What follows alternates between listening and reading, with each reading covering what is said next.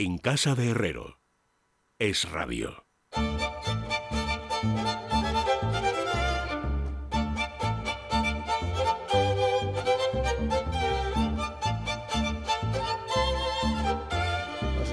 Que me pillan ustedes tratando de buscarle a Marisol Hernández una manera rápida de volver de Castellana a Madrid, porque está, eh, ha estado en Torreblanca, que es un sitio maravilloso, durante todo el fin de semana, y viene toda rozagante, con un humor absolutamente, en fin, eh, fantástico, diciendo de...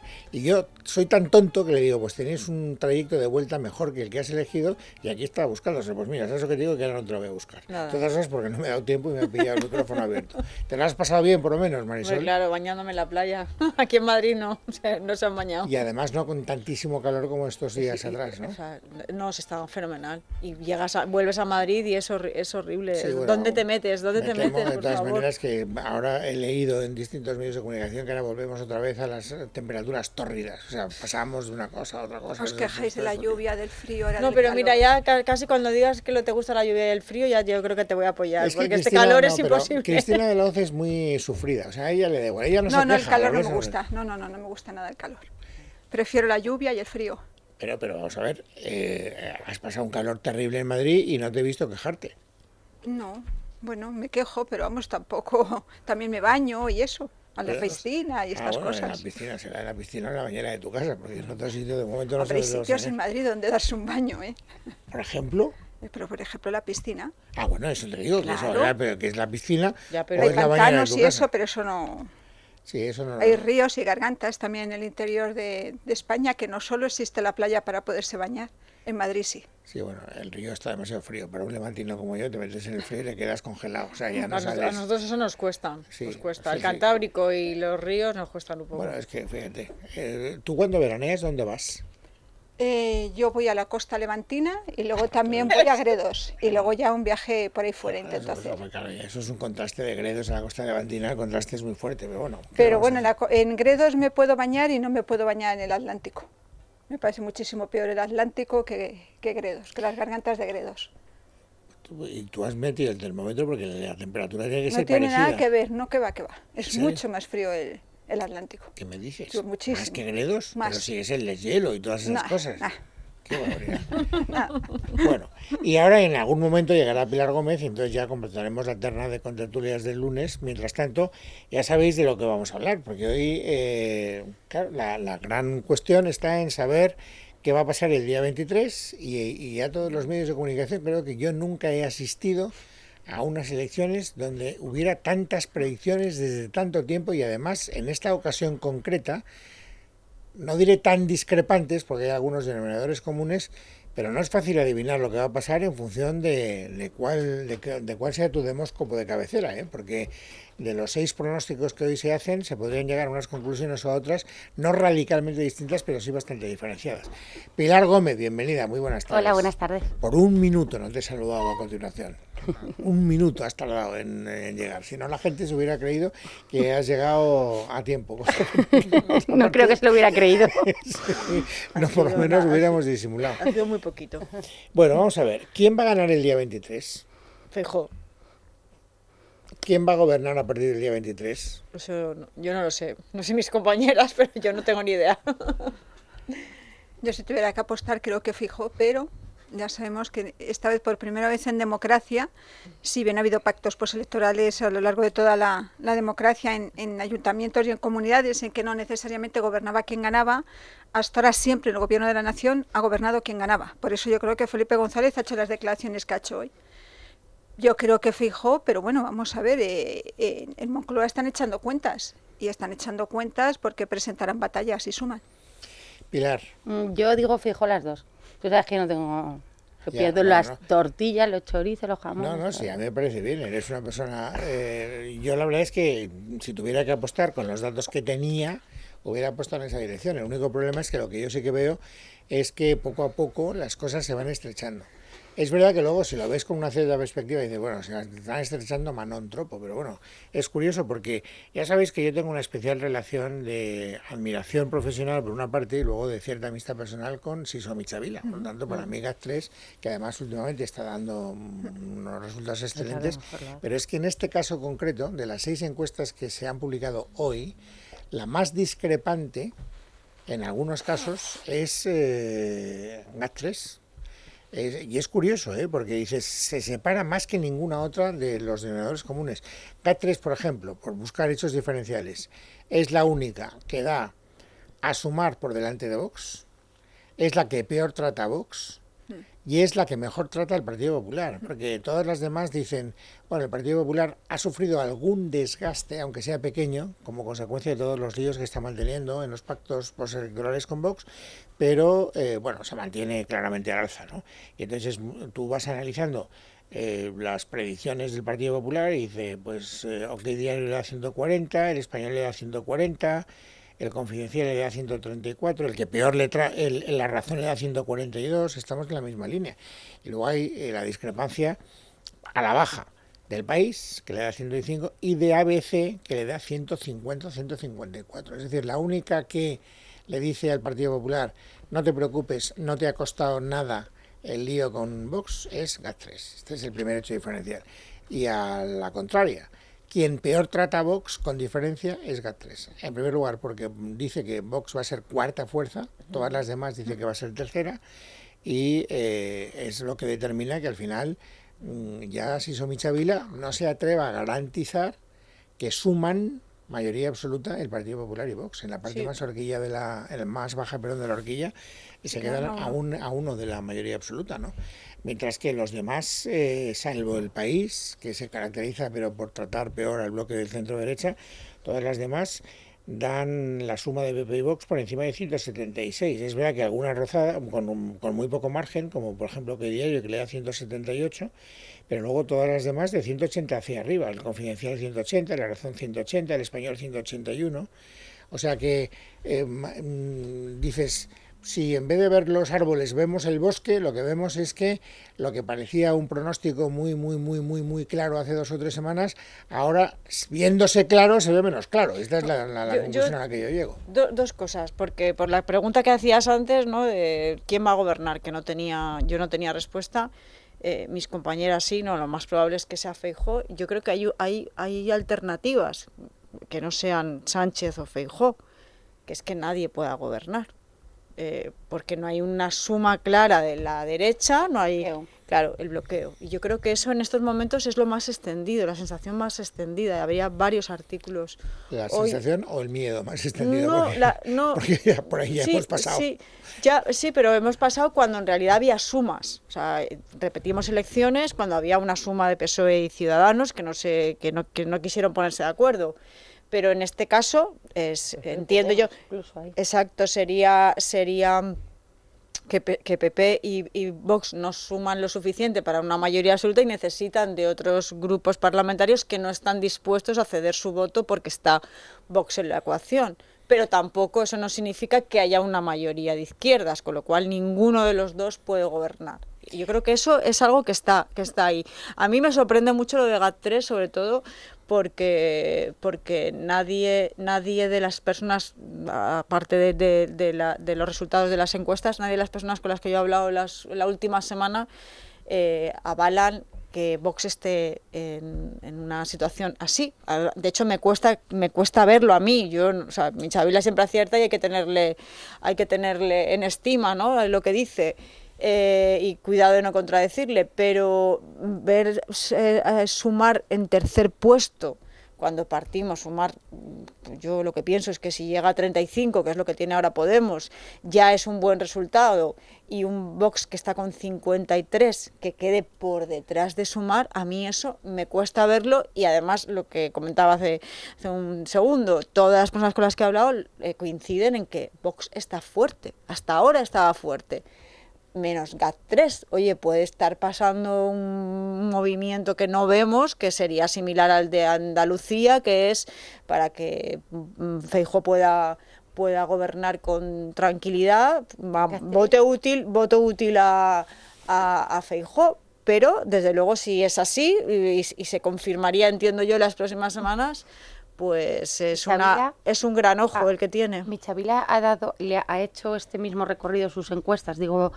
em, pasó en en Castilla y León, recordar, donde al principio hubo unas mayorías absolutas, que luego hubo cosas, es verdad que luego bajaron, pero luego no subió en Castilla y León, acordaros que ya fue un poco el cúmulo de desastres de la famosa reforma laboral, todo, pero en Andalucía es verdad que Gastres daba siempre muy alto al Partido Popular, luego se vio un poco que bajaba y luego eh, fue la gran sorpresa. En las elecciones autonómicas y municipales, Gastres también daba, eh, digo en el ABC, aquel mapa azul y en las últimas semanas le empezó a decir ojo que no está tan claro, eh, hay varones socialistas como Lambán o como Chimo que empiezan a recuperarse y de repente luego se, encontró otra vez eh, el subidón del PP. Yo creo que Gastres está ahora en esa, en esa fase que quizá va más encaminada a lo que tú comentas de se le empieza a caer Vox porque el PP no, no se le cae, incluso a mí por lo que me dicen en Génova hay encuestas que dan más que lo de GAS3, mm. incluso haciendo proyecciones de cómo da el GAS3 de crecimiento, que ese 160. 160, si os dais cuenta, hace mm, como un par de meses el número era 150 en Génova, ¿no? Cuando nos decían 150, ahora es 160. Y cuando nos decían 150, vamos, era como, ¿pero qué me estás contando de 150? Si, bueno, yo en el confidencial de 135 no se mueve aquello. Entonces yo creo que lo que eh, mi Chavila sí percibe bien, quizá es porque también es el que eh, objetivamente más campo de trabajo tiene, porque más clientes tiene, entonces tienes más medios. Eh, siempre yo creo que él percibe antes, o su, con la gente con la que habla, ese movimiento que luego a mí en Andalucía y en las autonómicas y municipales se tradujo en que luego el PP tenía un voto oculto que no estaba ahí y daba al PP también muy alto y a Vox más pequeño. Fue el único que también daba esas cosas de decían, bueno, si Gastres pasa de haber dado mayoría absoluta, ahora que, no la da, y luego de repente la sorpresa era que se habían movido al PP. Además, es más, ya no es tanto los sondeos y los resultados que dan, que es cierto que yo también en este caso me fijo especialmente en GAT3, sino las declaraciones que ha venido haciendo Michavila en los últimos días y él habla de, la existencia de ese mar de fondo, de ese corrimiento de voto y de que puede ser la ventaja del Partido Popular muy superior a lo que están dando ahora los sondeos. Entre otras cosas porque también detecta un, porcentaje de participación del 70%, el 28M fue del 60 y tantos, yo creo que no llegó al 65%, aquí detecta un buen porcentaje de participación. Siempre debatimos aquí en beneficio a la participación, yo creo que, que es indistinto, es aquello, ¿no? el mito de que la participación siempre beneficiaba a la izquierda bueno, se demostró que no, pero él, él sigue insistiendo ya fuera de los datos que dan los sondeos que la diferencia del Partido Popular puede ser muy superior. Por eso en el PP ya empiezan a hablar de 160 y Feijo en la, en la entrevista con, con Ana Rosa ha hablado de, bueno, 160 podríamos empezar a hablar, pero es verdad lo que decís, en el PP eh, eh, empiezan a acariciar incluso un resultado que podría superar ese ese porcentaje. Luego vamos a ver qué pasa, a ver si hay esos picos de sierra que comentaba Pilar, pero aparte de lo que dicen los sondeos, lo que le dan los sondeos a CAT3 es luego lo, que dice detectar el propio Michavila. Yo insisto, el, hecho más llamativo es lo bajo que le da eh, a Michavila a Vox, porque se, fijaros que en la parte alta de la horquilla no llega a 30. La parte alta de la horquilla, según eh, 3 es 29. Se va a mover entre 25 y 29. Es que sería perder prácticamente la mitad de los diputados. ¿eh? Es que el confidencial, por ejemplo, le da 46. estamos hablando de una diferencia de 17 Tiene su lógica, un poco, yo creo, eh, digo, lo, eh, en el sondeo de Michavila para mí tiene una lógica y es... el voto de izquierda se puede recuperar. Yo estoy de acuerdo con em, la compañera, con Marisol, en que Yolanda Díaz, Susana Díaz en el mejor, Yolanda Díaz en el mejor de los casos, esos 65 su equipo lo dice celebrar. Es decir, con lo que con lo que está ocurriendo. Pero es verdad que si se recupera el voto, y Pedro Sánchez yo creo que sí que está recuperando, se recupera, em, si Feijó se mantiene o, tiene esas expectativas de centralidad, tienen que venir de algún lado. Y yo creo que sí se puede producir ese efecto de si quieres echar a Sánchez, que en Génova lo que dicen es mucho más potente el mensaje de echar a Sánchez que el de que nosotros pactemos o no con Vox, porque es lo que ellos perciben. Eh, yo siempre recuerdo, porque he tenido amigos que les pasaba, ¿os acordáis de las elecciones aquellas que les dijeron al Senado uno más uno a la gente de Vox y un montón de gente el otro día yo me encontraba, nos habían dicho y al final Sánchez se queda y al final Sánchez suma. Y yo creo que hay un poco eh, esa cosa que la gente empieza a percibir y a creer, y es en lo que está ahora ya Génova, y lo hemos visto hoy en Feijó, voto útil, voto útil, voto útil. Y eso puede acabar eh, mermando a Vox, como lo hemos visto en Andalucía y como lo hemos visto en las municipales autonómicas, que Vox ha entrado pero no ha entrado en sitios como él pensaba a caballo y mira Murcia. O, por ejemplo, en Valencia ha entrado bien, pero en Extremadura, bueno, es decisivo, pero el PP ha sacado muy buenos resultados. Entonces yo, yo sí que creo que a mí me pega que Vox tenga que acabar desinflando. A ver, eh, yo quiero plantearos, siempre hemos dicho, y yo no creo que en eso sí hay un consenso entre todos, entre todos los que vamos desfilando por este programa al día a día, y es que eh, al final es muy importante donde un partido marca las expectativas, porque al final juzgas por las expectativas del propio partido. Y efectivamente hoy, como estáis eh, significando, uno de los, digamos, mm, eh, fragmentos, episodios, cortes, como se dice en la radio, más llamativos, es el de eh, Núñez Fijo estableciendo su propia expectativa, que está muy por encima de todas las encuestas. Fijaros que hemos dicho, la que mejor trata al Partido Popular es GAT3, que le da entre 150 y 154. Bueno, pues hoy ha reconocido Fijo, le ha, dicho a Ana Rosa, que para empezar a hablar, para empezar a hablar, para gobernar en solitario, mínimo 160. Eh, ¿Cuál es su límite para gobernar en solitario? ¿160, 155, 160? Pues tener más escaños que la izquierda, que está en los entornos de 150, pero mi, objetivo no es sacar 150. Mi objetivo es sacar una mayoría suficiente para gobernar, que es superior a 150. El objetivo... 160. Sí, a partir de ahí empezamos a hablar. Empezamos a hablar para tener un gobierno sólido. A partir de ahí empezamos a hablar. Esta es la primera cuestión. Pero para completar la ecuación y para que tengamos todos los datos de lo que os planteo, a mí, eh, a, mí me parece que Feijó se marca una pequeña machada, está colocando ¿eh? una expectativa que como luego llegue el 23 de abril, eh, perdón, el 23 de julio y no se cumpla, diremos, ha quedado muy por debajo de lo que él quería. Pero luego hay una segunda declaración en respuesta directa a esto que acabamos de escuchar por parte del secretario general de Vox porque dice, dice Núñez Fijo, a partir de 160 yo ya me puedo plantear gobernar en solitario. Lo escucha Vox y le dice lo siguiente. Imagínese usted lo que puede llegar a servir unos 150, 160 o cuantos escaños considere el señor Feijó para gobernar en solitario. Para nada. Absolutamente para nada va a servir. Nosotros no vamos a regalar, lo dijimos el pasado 28 de mayo y lo estamos insistiendo ahora, no vamos a regalar absolutamente ni un voto a nadie. Entre otras cosas, por respeto a nuestros votantes y porque realmente venimos a protagonizar un cambio de políticas, no un cambio de sillones de unos por otros. Ahí están las cosas. ¿eh? Primero, la, alta expectativa de Fijo, que aun cumpliéndose puede no servirle para nada. Claro, es que lo estamos viviendo. Es que lo vivimos la semana pasada en Murcia. Tenemos ahora, por, perdón, en Extremadura. Tenemos por delante ahora Murcia. A ver qué pasa. Es cierto que no es lo mismo para el PP eh, la capacidad de eh, integrar a Vox si hace falta su, eh, su voto a favor o si hace falta su abstención. Pero bueno, en Murcia, en teoría, necesitan la abstención y no hay garantías de que la la investidura de, del presidente murciano vaya a salir, porque sin esa abstención no, no está garantizada. Entonces, yo creo que la posición de Vox está fuerte. Eh, los resultados, es verdad que decía Pilar que igual no eran los que esperaban, yo creo que han sido unos buenos resultados. Mm. En general han sido unos buenos resultados y hay una consolidación de, de, lo que ellos representan, ¿no? Y, y además eh, con bastante normalización, ¿no? De, sobre su crecimiento.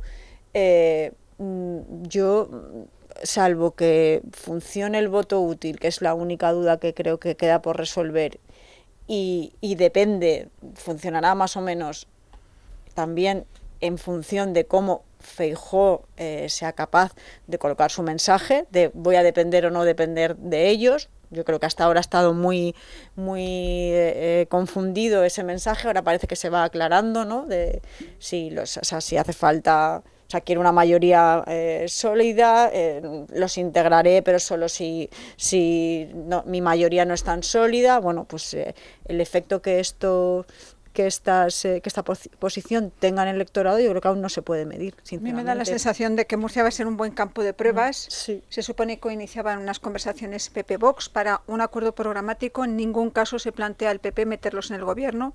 López Miras es completamente alérgico a los gobiernos de coalición, ha tenido una experiencia bastante traumática en la anterior legislatura y lo cierto es que si se va una investidura que tiene fecha el día 5 y 6, es decir, estamos hablando esta misma semana, si se va una investidura en la que no hay un acuerdo con Vox, Vox tendrá que votar en contra y tendrá que votar en contra junto con el PSOE y Unidas Podemos en contra de la investidura del presidente popular Fernando López Miras. En cierto modo, este es un escenario que es verdad que hasta ahora los cálculos que se habían hecho en Génova han salido algunos sí, otros no, pero eso es un escenario que Génova explotaría sin duda si Vox en este momento une sus votos Hoy en contra Cantabria, al ¿eh? bloque de la izquierda. Hoy Vox ha votado en contra. Sí, pero no era determinante. En este caso es determinante. Es decir, si vota, si, si se abstiene, se sale abstiene. adelante la investidura. Si ah, si se abstiene. Si ah, se vale, entonces yo lo he dicho mal. Si se abstiene, sale adelante Claro, la exacto, necesitas abstención. Tiene que votar bien, en sí. contra de la investidura de Fernando López Miras junto con el PSOE, junto con Unidas Podemos. Est- Esto es lo que el panorama que hay si no hay ningún tipo de pacto programático. Y en el fondo, en, en Génova, este es un escenario que entienden. Iríamos a una primera sesión de investidura fallida, luego empezaría a correr el calendario, dos meses, pero en Génova entienden que si esto pasa, este es un argumento poderosísimo de campaña contra Vox. Pero depende, yo, Cristina, por poner una postilla, depende, porque si hace lo mismo que en Extremadura, donde eh, Vox cumplió su, eh, su promesa de no apoyar al, a- al candidato popular a la Asamblea y no hubo manera de, de reconducir esa situación y una semana después se acaba metiendo a Vox en el, en el gobierno. mm, ya no, claro. Eso sí sí, mucho. en la eso- ese es el precedente. Sí, sí, yo lo Pero sí, el pero yo- precedente es entre que tú necesites el sí Ya, ya, ya. y tú necesites, como dicen el PP, simplemente que no bloqueéis. Yo entiendo que los partidos pongan también precio a su, a Mm. su abstención. ¿eh? Las abstenciones también tienen un precio político, lo hemos visto a lo largo de toda esta legislatura con RC y con Bildu, el precio que han puesto a su abstención para que salieran según Pero- qué leyes y demás. Pero es verdad que en este caso tú vas a un escenario en el que para que no salga ese gobierno tienes que aliarte con el bloque de la izquierda. Y, le toca le toca ceder a Vox porque Abascal y Feijóo hablaron después de yo le hice una entrevista hace unos días a, Abascal y, lo contaba eh, aunque él no da muchos detalles pero sí es verdad que ellos hablaron reconocen ambos y hoy también lo ha dicho el señor Feijóo que no había acuerdo en todo pero yo creo que ahora le toca eh, ceder a a Abascal después de que en Murcia cedió mucho el PP. Ceder a, ceder- perdón, ceder a. Abascal quiere decir que a lo mejor con ese acuerdo programático y algún gesto, porque también es muy incongruente que tú digas, eh, no puede la señora Guardiola llevar a los extremeños a una repetición y ahora resulta que tú los vas a llevar a una repetición. Yo creo que eh, a lo mejor Vox nos sorprende y cede, y si no es así, van a ir a, a una repetición eh, electoral. En cuanto a lo de mm, el gobierno y los 160, Feijó no, es que tenemos que, eh, Feijó contempla el tablero no solo con Vox, Feijó, y lo veíamos hoy con Felipe González y la abstención, Feijó contempla otro tipo de tablero y contempla un tablero en que si tú tienes 160 escaños y el PSOE tiene 100, con 60 escaños de diferencia, pues Feijó va a intentar apelar a ese otro PSOE Ya, que dice él, pero- pero es que eso- vamos- bueno, pero vamos a ver qué ocurre porque también con un partido No, porque ahí no hay socialista No hay ninguna. No, o sea, no. bueno, puede que no la haya, pero electoral. pero va, Claro. bueno, pero vamos a ver, yo te digo lo que él apela a lo que él ve y que tendremos que ver porque todo es el 24J, porque a lo mejor ahora lo que nos parece un pacto o a ver cómo queda Abascal, porque si Abascal se va a 30 o a como pone, entonces yo como las encuestas yo creo que Ahí, a partir del 23, yo, por ejemplo, eh, digo, pero ¿cómo piensan en el PSOE que van a volver a asesinar a Sánchez igual que ya lo asesinaron? Si ya se sabe su propio entierro, es decir, es imposible, tú ya te sabes cómo funciona, al menos prevenido tienes que estar.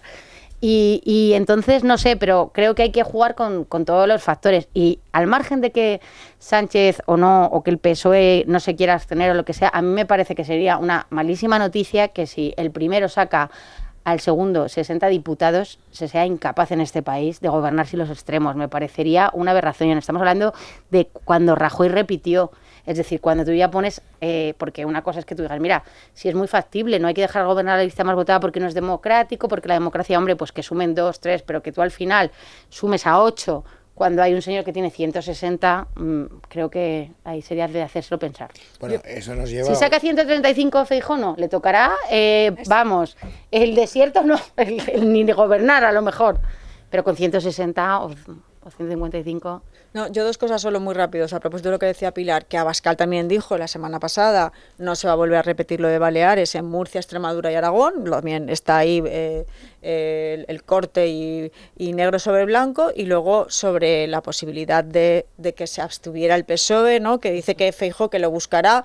También lo decían para el 28 de mayo, estuvieron meses y meses diciéndolo y yo creo que les duró el llamamiento a la abstención del PSOE, no sé si, no sé, 24 horas tal vez, no, no, no, no recuerdo. era ficticio. Ah, vale, entonces ese era ficticio, pero este sí que, va a ser real. No, no real. Quiero decir, tú estaremos estaremos de acuerdo en que algo pasará en el PSOE si Sánchez saca 100 y el PP saca 160 o en el grupo, si el grupo parlamentario tiene, tiene, no, no, el grupo parlamentario tiene que votar, tiene que abstenerse el grupo parlamentario controlado por Pedro Sánchez de cabo a rabo? Que este escenario es, absolutamente impensable, el escenario en el que el PSOE se abstenga, pero es verdad que depende de cómo gane uno y de cómo pierda otro.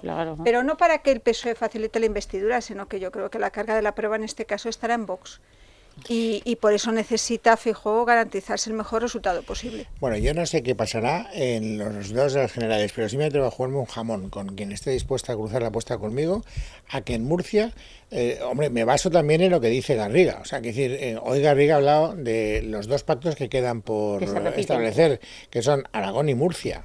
Y entonces le, oyes hablar a, Garriga de Aragón y Murcia y te das cuenta de que Vox, o por lo menos llegas a la conclusión, que es a la que yo llego, de que Vox va a jugar muy fuerte en Murcia. O sea, que quiere entrar en el gobierno, aunque solo tenga dos escaños eh, o solo necesite dos escaños más. López Miras.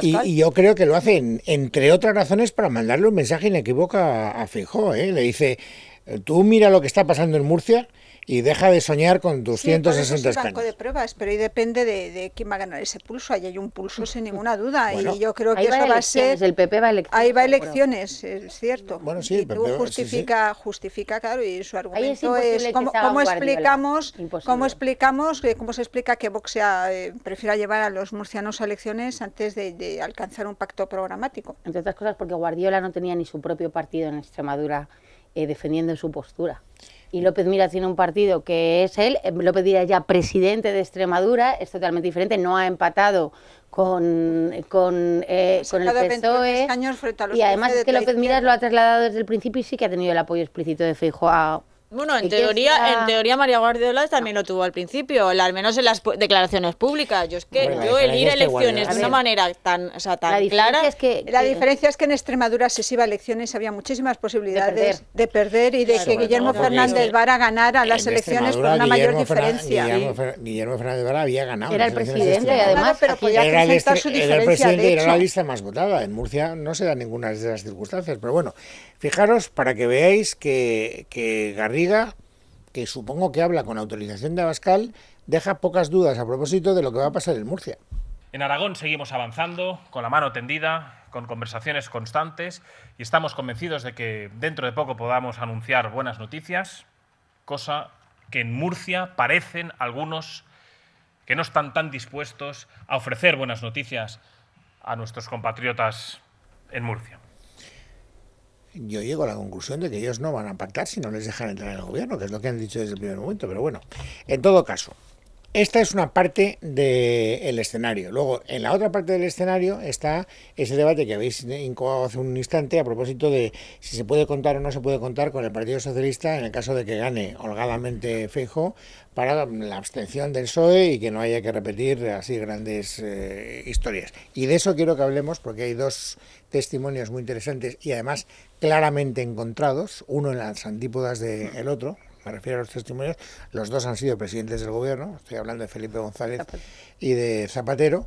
y que creo que nos permitirán muy bien explorar ese territorio. Pero antes hay que hacer una posta publicitaria y un recordatorio obligatorio para todos aquellos que quieran saber qué es el periodismo digital, que sepan que hay un máster, el que organiza Libertad Digital Unit, esperándoles con los brazos abiertos. ¿Quieres aprender a comunicar de verdad? ¿Te gustaría empezar a hacerlo con periodistas como Federico Jiménez Los Santos, Luis Herrero, Dieter Brandau, Carlos Cuesta, Juan Pablo Polvorino, Luis del Pino o Juanma Rodríguez? Ya está en marcha el máster en periodismo digital, radio y televisión creado por UNIT y Libertad Digital. Clases presenciales en aulas multimedia en la zona del Viso de Madrid.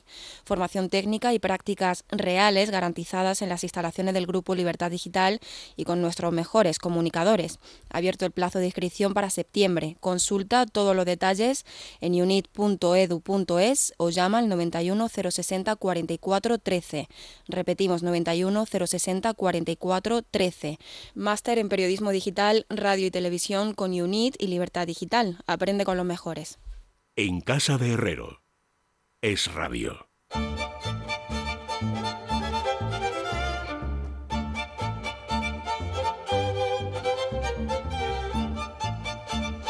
Bueno, hemos visto lo de la derecha y ahora vamos a ver lo que está pasando en la izquierda. En la izquierda está pasando que Felipe González Márquez, es presidente del gobierno, bueno, él ha hablado y ha dicho, eh, eh, o sea, el testimonio que tenemos del radiofónico es este.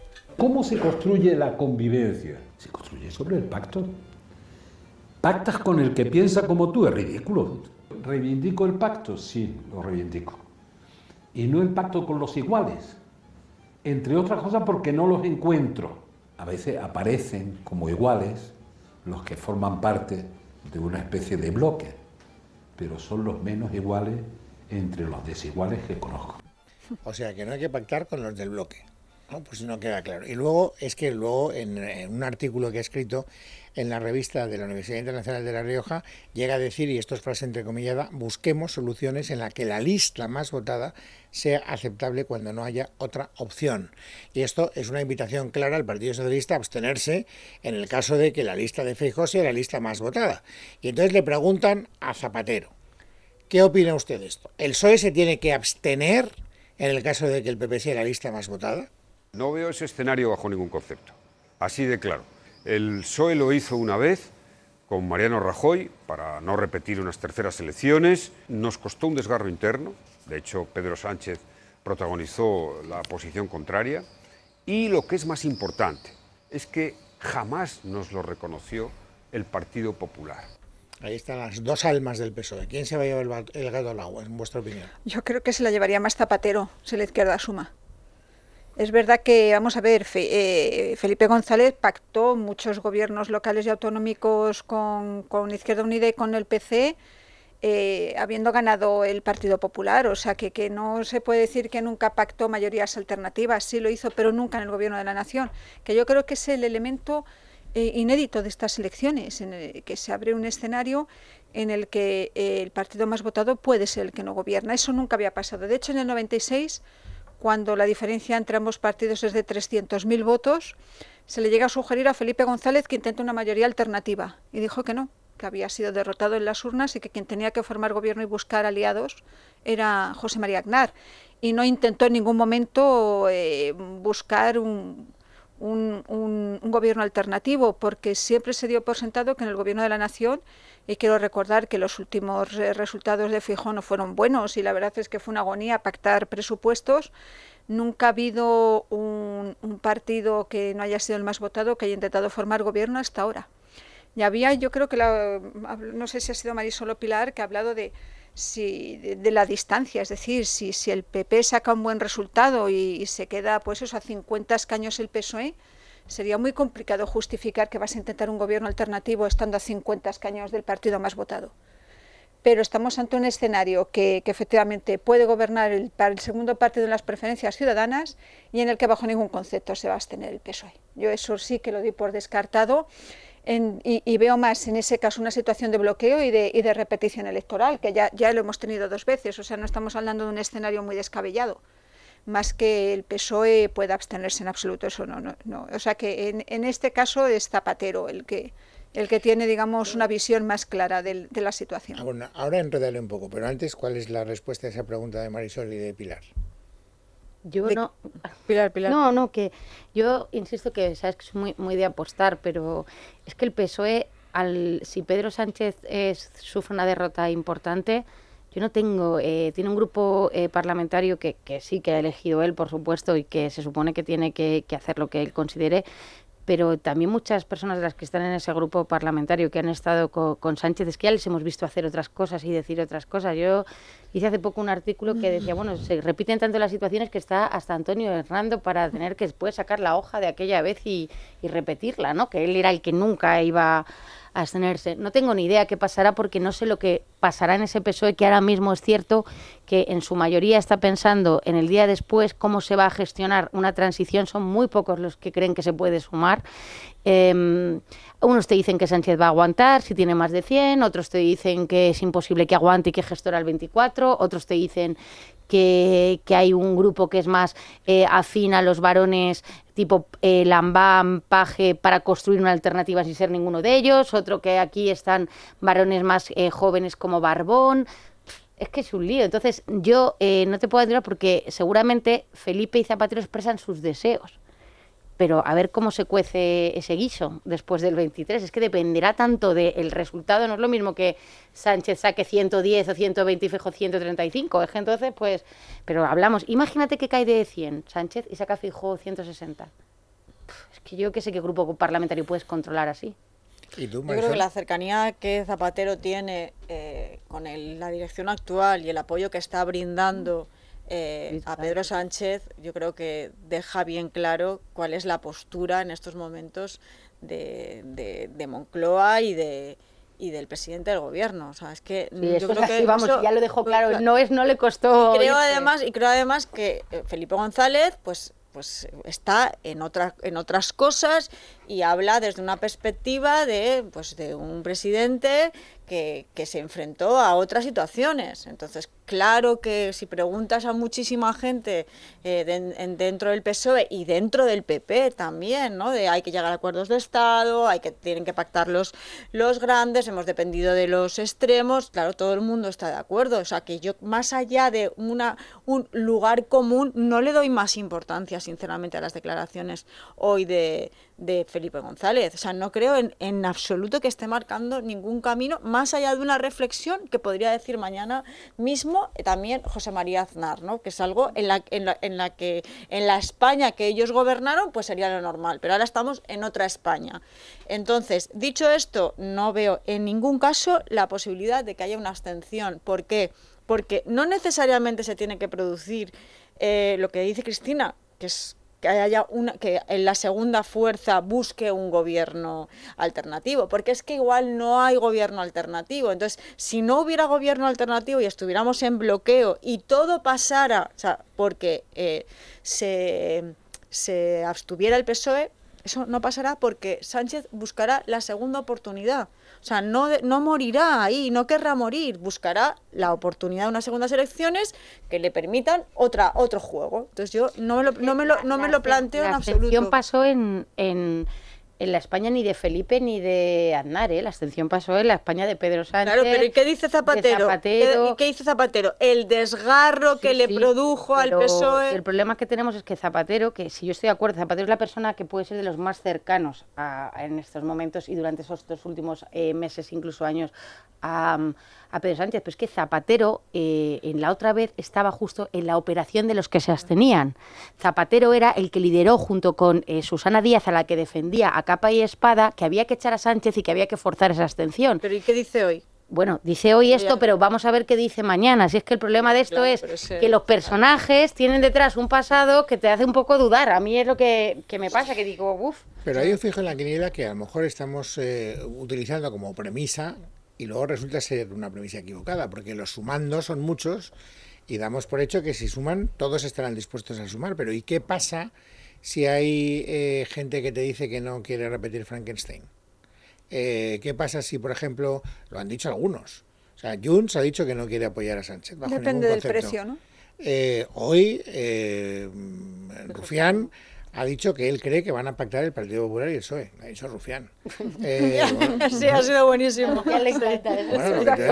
Voy a enredar a descentrar ahí. Pero claro, tú, imagínate que te digan, eh, oye, macho, que nosotros pactamos la última vez y aquí estamos y no hemos avanzado fundamentalmente en lo nuestro y ahora el precio que te pedimos es desorbitante, tan desorbitante que ni siquiera Sánchez lo pueda pagar, eh, ¿no contempláis ese escenario como una de las posibilidades? No, yo es que contemplo que no se produzca otra vez Frankenstein porque no hay votos suficientes. Pero imagínate que los hay.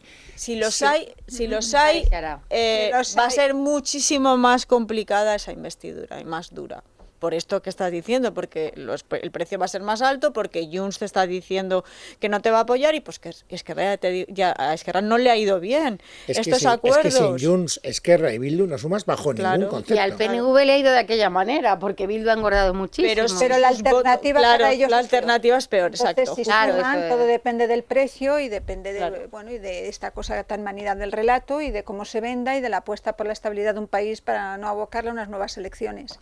Yo creo que si salen los números habría acuerdo, sin ninguna duda. Me cuesta mucho pensar que, que se fuera una situación tal que, que, sumando se fuera una situación de bloqueo con una nueva consulta a las urnas, porque sería a lo mejor no tanto dar una posibilidad a Sánchez, que estoy de acuerdo con lo que ha hecho Marisol, que Sánchez seguiría jugando, sino dar la posibilidad de que Fijó cogiera, tuviera una, una mayoría más holgada. Entonces, vamos, yo creo que irían al acuerdo con los resultados, aunque fueran cogidos con pinzas. Bueno, yo no lo sé, ¿eh? no lo sé, fíjate, yo contemplo la posibilidad de que ahí haya una eh, que el Partido Socialista al final se vea abocado a una negociación que le coloquen una, en, tú imagínate que le ponen como condición sine qua non referéndum antes de dos años.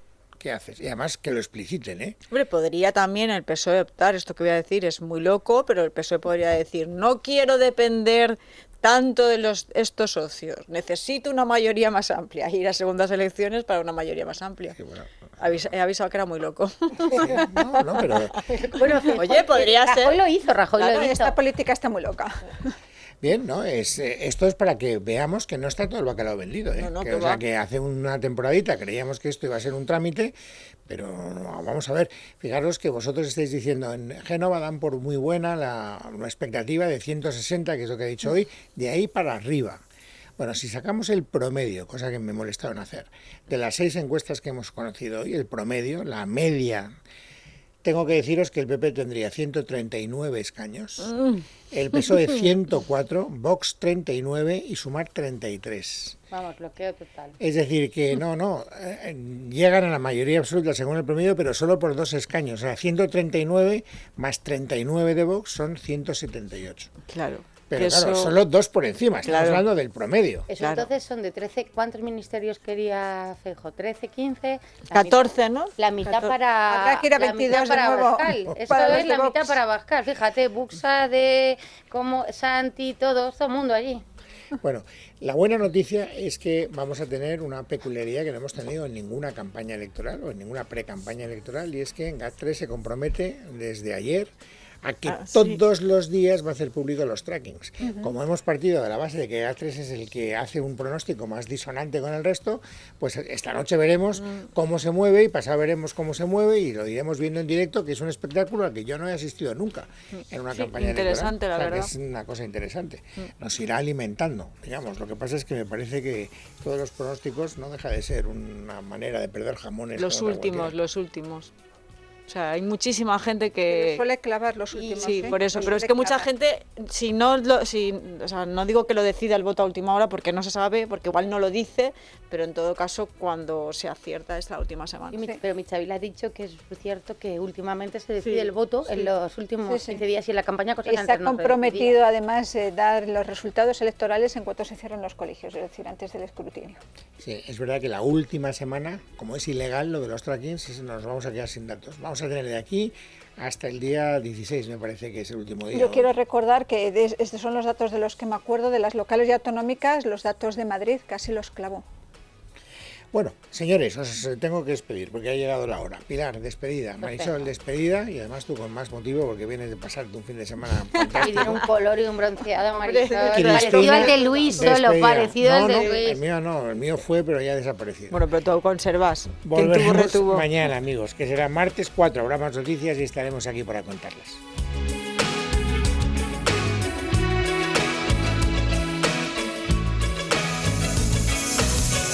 En casa de Herrero. Es rabio.